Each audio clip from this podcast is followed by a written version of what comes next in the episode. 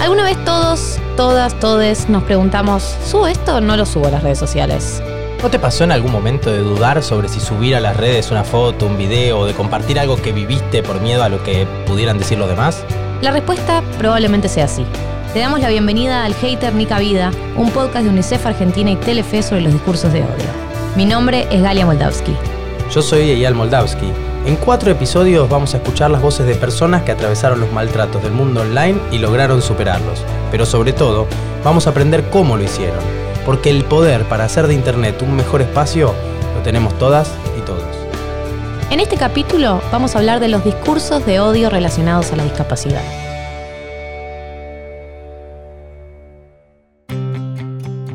Es necesario el compromiso y el accionar de la sociedad toda, ya que el heiteo es una problemática colectiva.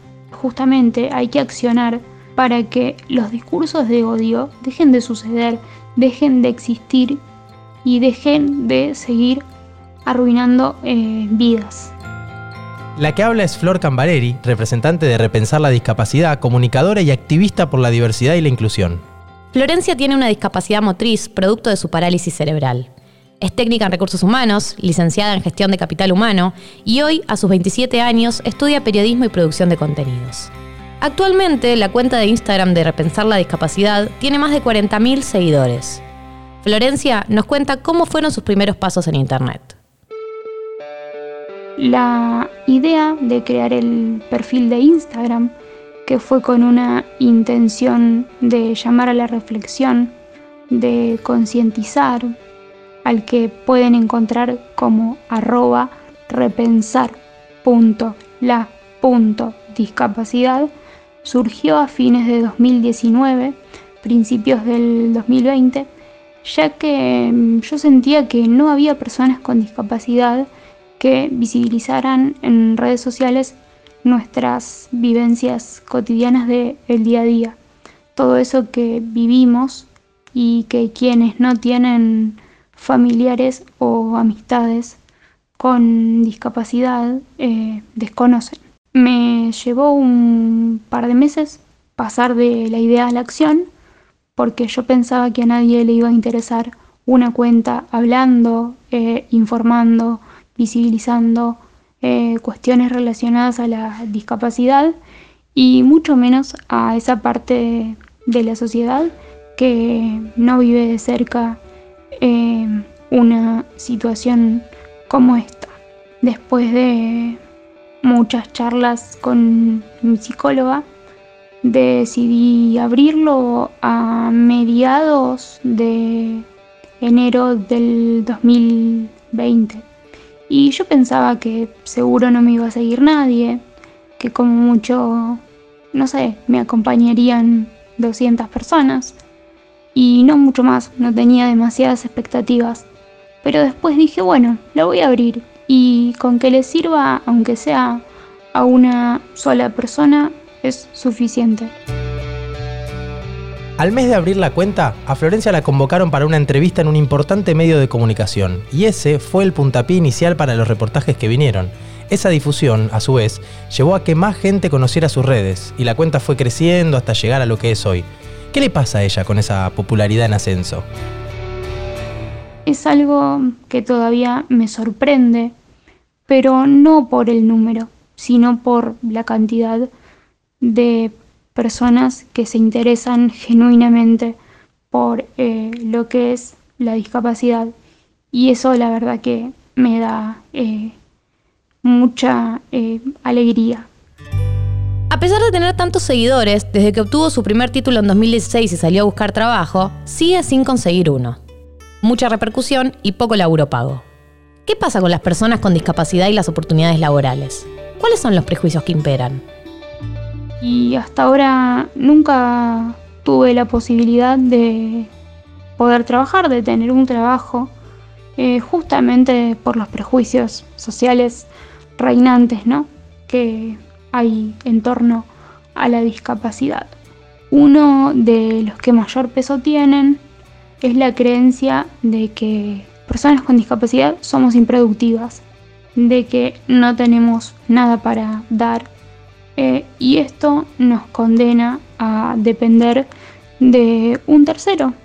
Eh, y en este caso yo dependo de mi papá, que encima es jubilado, lo cual a mí, em, si bien él lo hace desde el amor y desde su rol de padre, que obviamente nunca me va a abandonar, a mí me genera mucha eh, angustia y mucha tristeza que una persona jubilada tenga que estar manteniendo a una persona de 27 años que tuvo eh, posibilidad de formarse, pero que no puede trabajar em, porque la sociedad nunca le dio una oportunidad. La exclusión y la falta de oportunidades se tienen que terminar. Las personas con discapacidad necesitamos ser incluidas en la sociedad para poder tener una vida autónoma e independiente, para no depender, no depender de terceros, sean nuestros padres otros familiares, para que nos podamos valer nosotros mismos y para no ser como esa carga para los otros que los demás tienen que solventar, porque al no tener trabajo no tenemos dinero y alguien tiene que eh, solventar nuestros gastos. Esto genera muchísima tristeza, genera incertidumbre. Vuelvo a repetir, las personas con discapacidad necesitamos oportunidades, merecemos esas oportunidades y el trabajo es un derecho, no es más ni menos que un derecho necesitamos y merecemos esas oportunidades. A nivel mundial, el 80% de las personas con discapacidad en edad económicamente activa no tiene trabajo. Esto se relaciona directamente con las brechas en el acceso a la educación de la niñez y adolescencias comparadas con aquellas personas sin discapacidad. Exacto. Según un estudio de UNICEF, la asistencia escolar de las niñas y los niños con discapacidad es de un 23% y en los adolescentes es solo de un 13%. Esas cifras tienen nombre y apellido. Florencia Cambareri es una de ellas.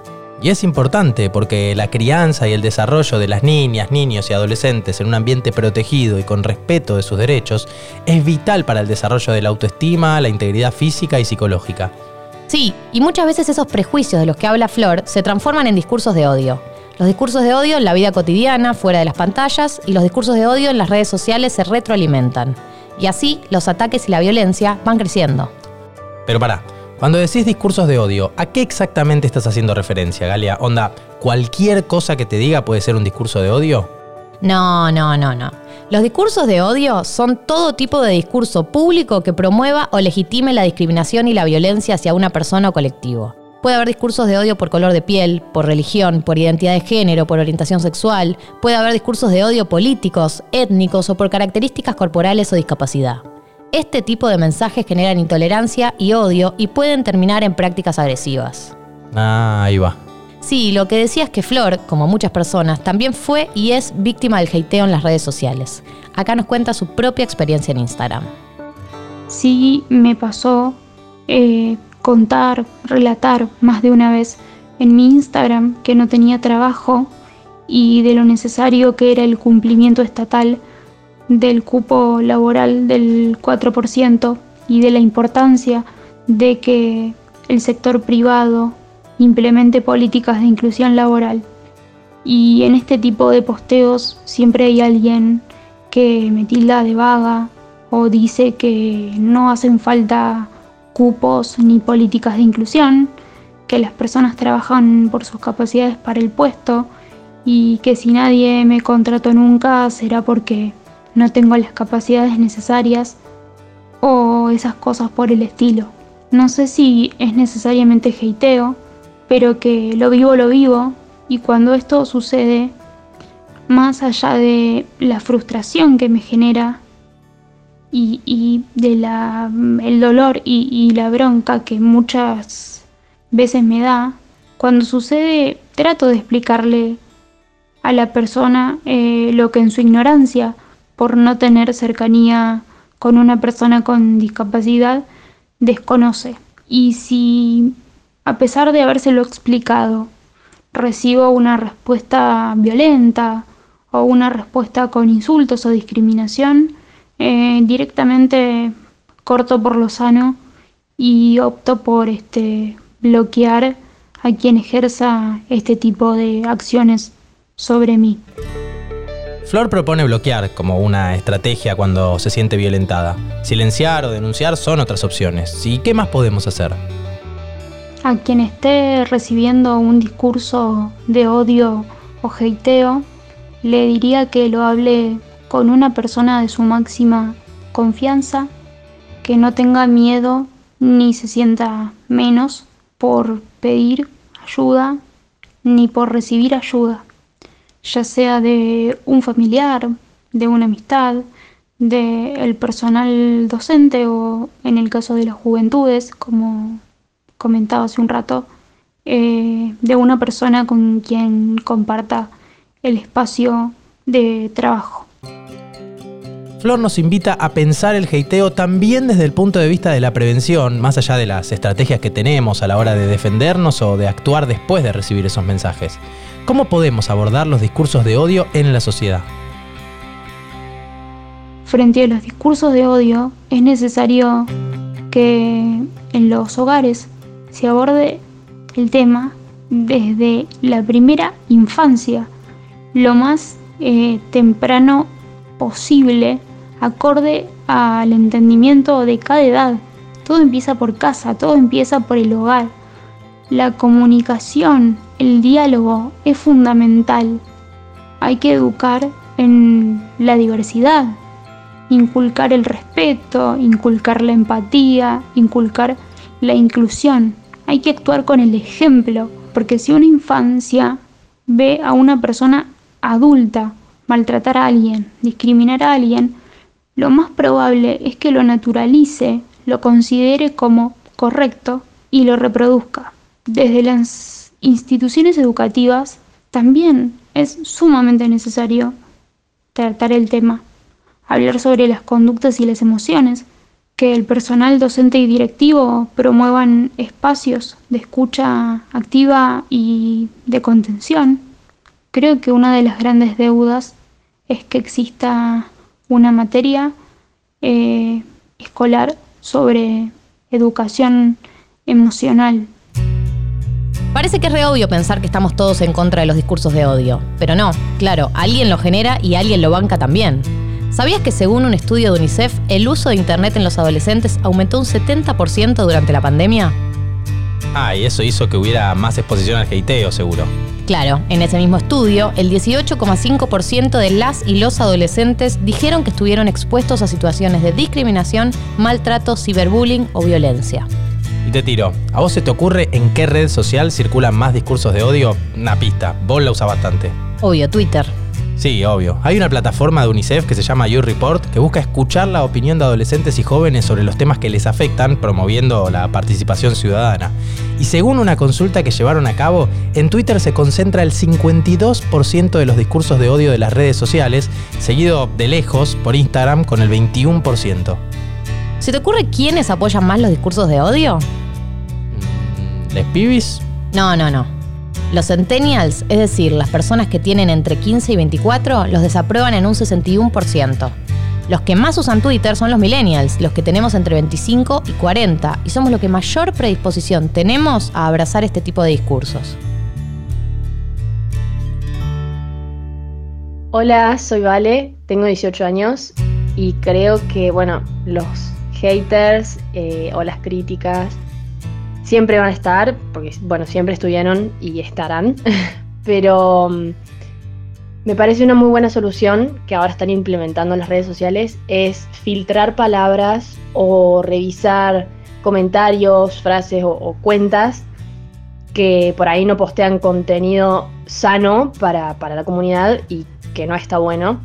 Y bueno, para que nadie se sienta como agredido o no, no haya esos haters, me parece que está muy bueno de las redes sociales que puedan revisar eso. Obviamente que todo que sea como sano, eh, porque hay un montón de cuentas que por ahí postean contenido que está piola, pero los revisan de más o los banean sin ningún tipo de explicación. Entonces las redes sociales como que tienen que fijarse bien en qué cuenta sí o qué contenido sí, qué contenido no. Pero está muy buena esa solución porque se disminuye un montón eh, el contenido hater, digamos. No a todos les resulta fácil defenderse del hateo. Las personas con privilegios pueden usar su posición para desalentar los discursos de odio. Es importante no mostrarse indiferente frente a este tipo de actitudes. Para conocer herramientas para desestimar los discursos de odio, entra a la sección Al Hater Ni Cabida en www.unicef.org argentina. Sumate vos también, decile no al hateo. Mi nombre es Galia Moldavsky. Esto fue Al Hater Ni Cabida, un podcast que forma parte de la campaña de UNICEF y Telefe para frenar los discursos de odio. Yo soy Eyal Moldaski. Te invitamos a escuchar todos los episodios de esta serie en Spotify, Apple Podcast y tu app de podcast favorita. Cambiar la forma en la que convivimos en la virtualidad depende de nosotros. El equipo de UNICEF que trabajó en este podcast está compuesto por Adrián Ardén, Sabrina Gallego, Alejo Nesis y Camila Bazán. Por posta, producción, Rosario Beltrán. Guiones, Analía Fernández Fuchs. Edición, Nacho Guarteche. Producción ejecutiva, Luciano Banchero y Diego del Agostino. Para saber más de UNICEF Argentina y enterarte de las últimas novedades, seguinos en redes sociales, arroba UNICEF Argentina en TikTok, Instagram, Twitter y Facebook. Hasta la próxima.